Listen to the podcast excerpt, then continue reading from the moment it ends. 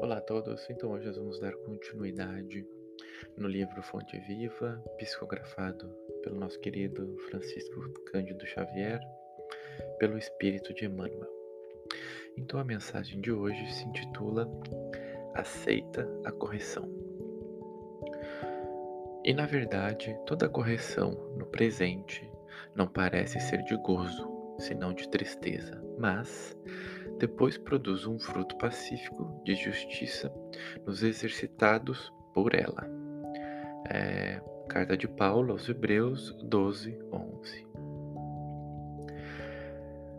A terra, sob pressão do arado, rasga-se e dilacera-se, no entanto, a breve tempo. De suas leiras retificadas brotam flores e frutos deliciosos. A árvore, em regime de poda, perde vastas reservas de seiva, desnutrindo-se e afetando-se, todavia, em semanas rápidas cobre-se de nova robustez, habilitando-se a beleza e a fartura. A água humilde abandona o aconchego da fonte, sofre os impositivos do movimento, alcança o grande rio e depois partilha a grandeza do mar. Como ocorre na esfera simples da natureza, acontece no reino complexo da alma. A corrigenda é sempre rude, desagradável, amargurosa, mas naqueles que lhe aceitam a luz, resulta sempre em frutos abençoados de experiência, conhecimento, compreensão e justiça.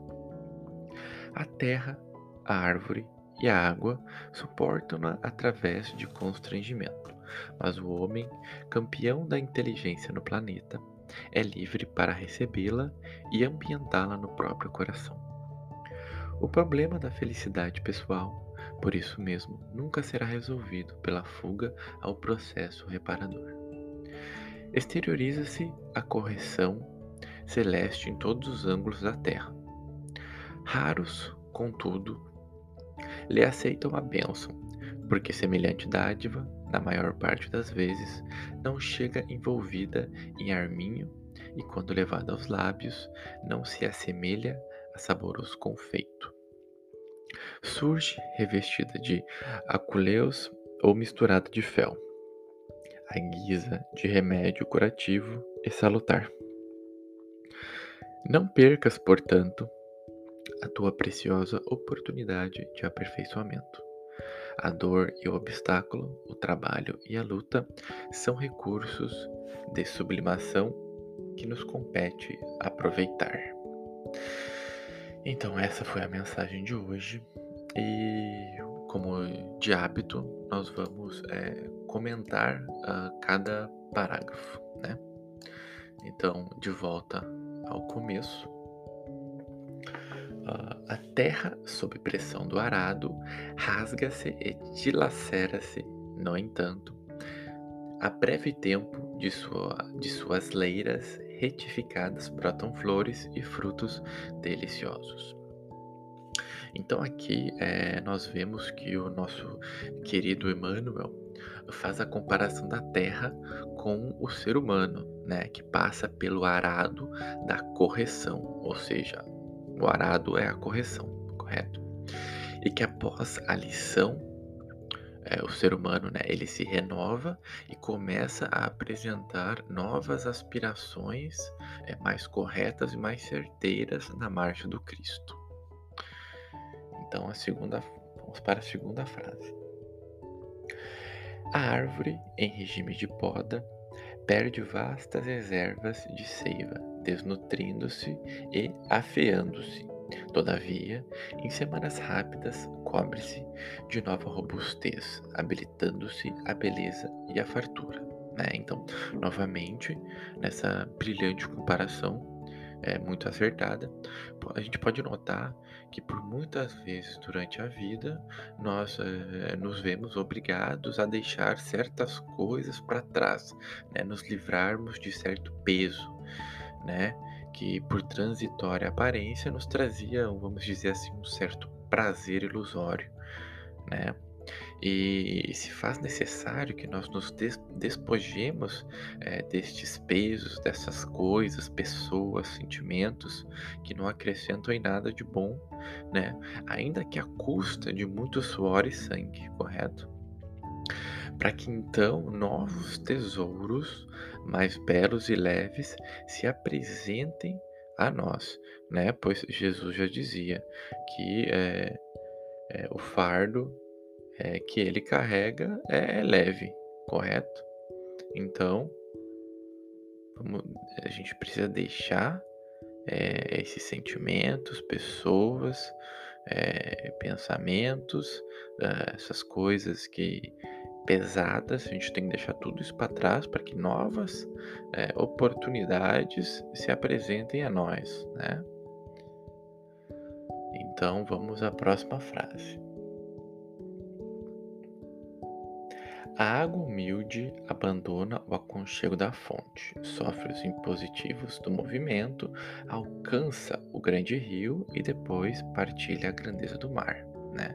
Então aqui nós tomamos a figura uh, a figura da vida em água pura, né?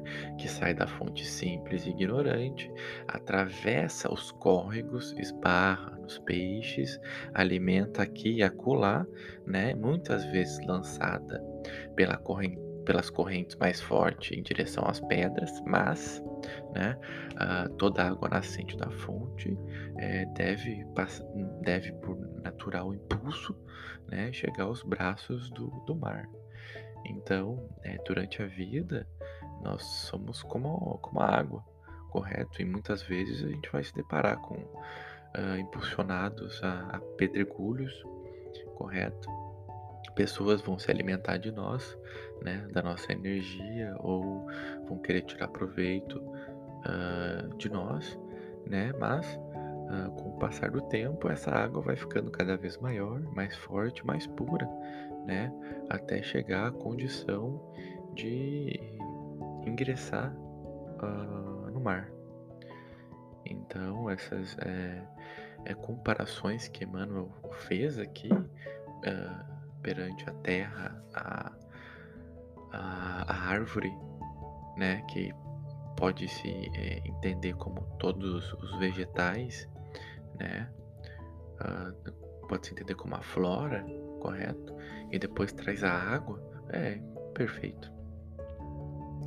Então vamos para a próxima frase. Qual ocorre na esfera simples da natureza acontece no reino complexo da alma, né? Aí então aqui ele finaliza, né? É, dizendo que acontece isso na natureza, essa corrigenda acontece na natureza, essa corrigenda também vai acontecer no reino espiritual, correto?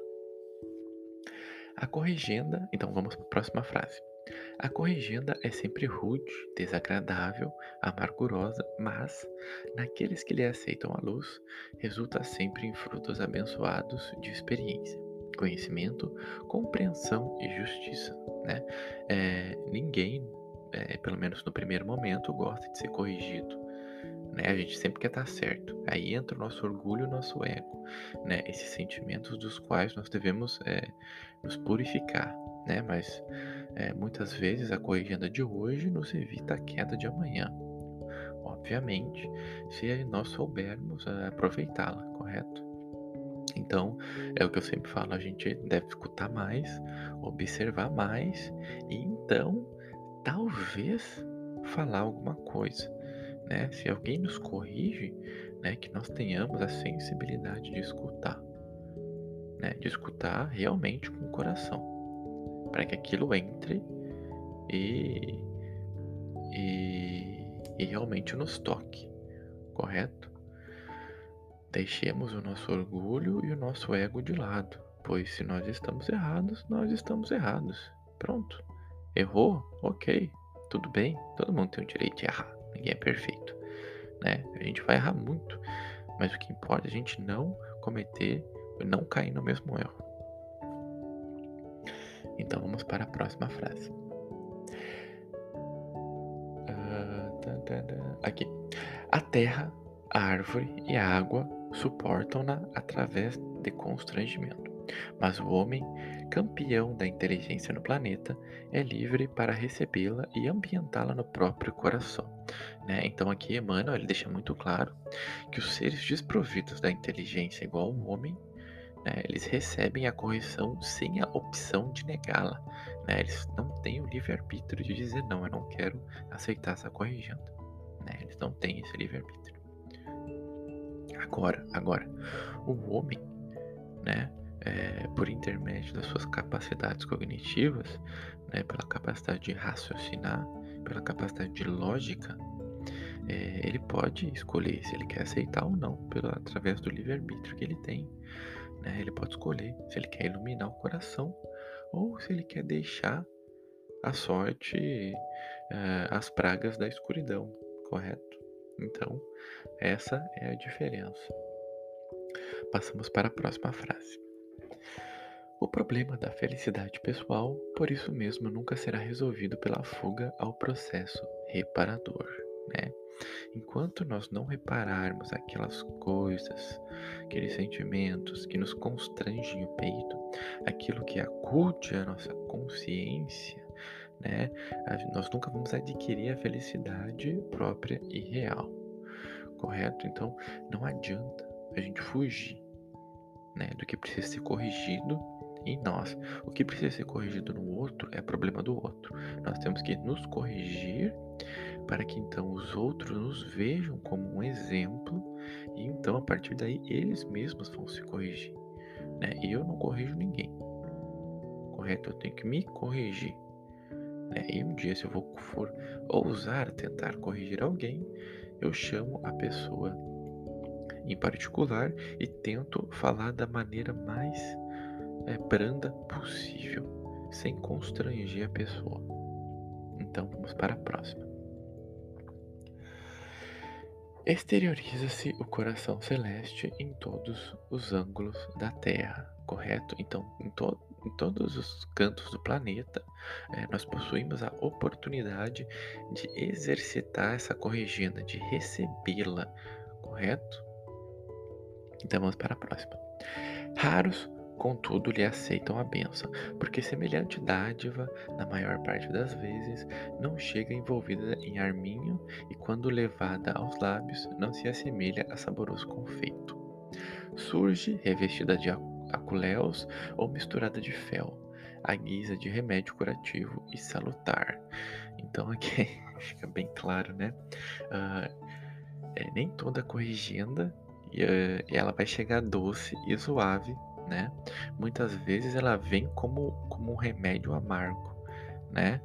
E, e que por muitas vezes nós não queremos é, engolir, não queremos tomar esse remédio, pois ele não nos satisfaz é, o, o prazer e muito menos o nosso ser imediatista que nós somos, correto? Então, muitas vezes essa correção ela vai chegar de uma maneira ríspida né? E nem tão suave, correto? Então aí entra uh, o nosso momento, vamos botar assim, entre aspas, de brilhar, né? Receber essa corrigenda com humildade, né? Sem orgulho e deixar o ego de lado. Pois se nós estamos sendo, sendo corrigidos, significa que nós estamos errados. Então, compreendamos isso. Vamos para a próxima. Não percas, portanto, a tua preciosa oportunidade de aperfeiçoamento. Correto? Então aqui Germano diz: não, não é que nós não devemos perder essa oportunidade de aperfeiçoamento. Ou seja, se nós já estamos encarnados aqui na Terra, quer dizer que nós já estamos recebendo uma oportunidade, né? Essa já é uma oportunidade para nós realizarmos as correções necessárias perante os nossos atos de vidas passadas, correto? Uh, e, e se nós estamos aqui, significa que nós não poderíamos fazer essa correção no plano espiritual. Ela deve ser na Terra, correto? Para que nós possamos sentir uh, a dor do, do trabalho, né? para que nós possamos sentir uh, o, aquilo que nós causamos em outrem, correto? Então, essa oportunidade da reencarnação já é, é, uma chance de aceitar e se preparar para as correções necessárias, ok? Então vamos para a próxima. A dor e o obstáculo. O trabalho e a luta são recursos de sublimação que nos compete aproveitar. Então tá aí, a reencarnação tá, tá, tá, tá bem explícita aqui nessa frase final de Emmanuel, né? A dor e o obstáculo, o trabalho e a luta são recursos de sublimação que nos compete aproveitar. E a vida não é isso, né? A dor, a dor faz parte da vida, né? Os obstáculos que nós vamos enfrentar durante a vida, o trabalho, né? Se nós estamos aqui na Terra, nós viemos para trabalhar, correto? Então, ninguém vive sem trabalhar, né? E a luta, né? A luta constante.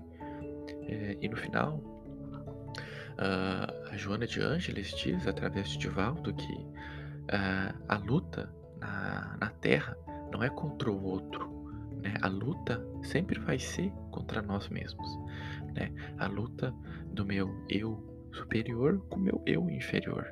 Né? Então essa luta ela é dia a dia constante, né? Da minha consciência com a minha inconsciência, correto? A minha luta com meu, uh, com a luz, da luz contra a treva, né? Então nós estamos lutando uh, todos os dias e todos os dias nós temos a oportunidade de realizar essa correção.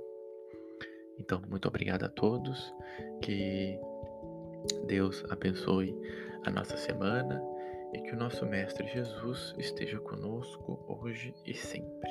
Muito obrigado.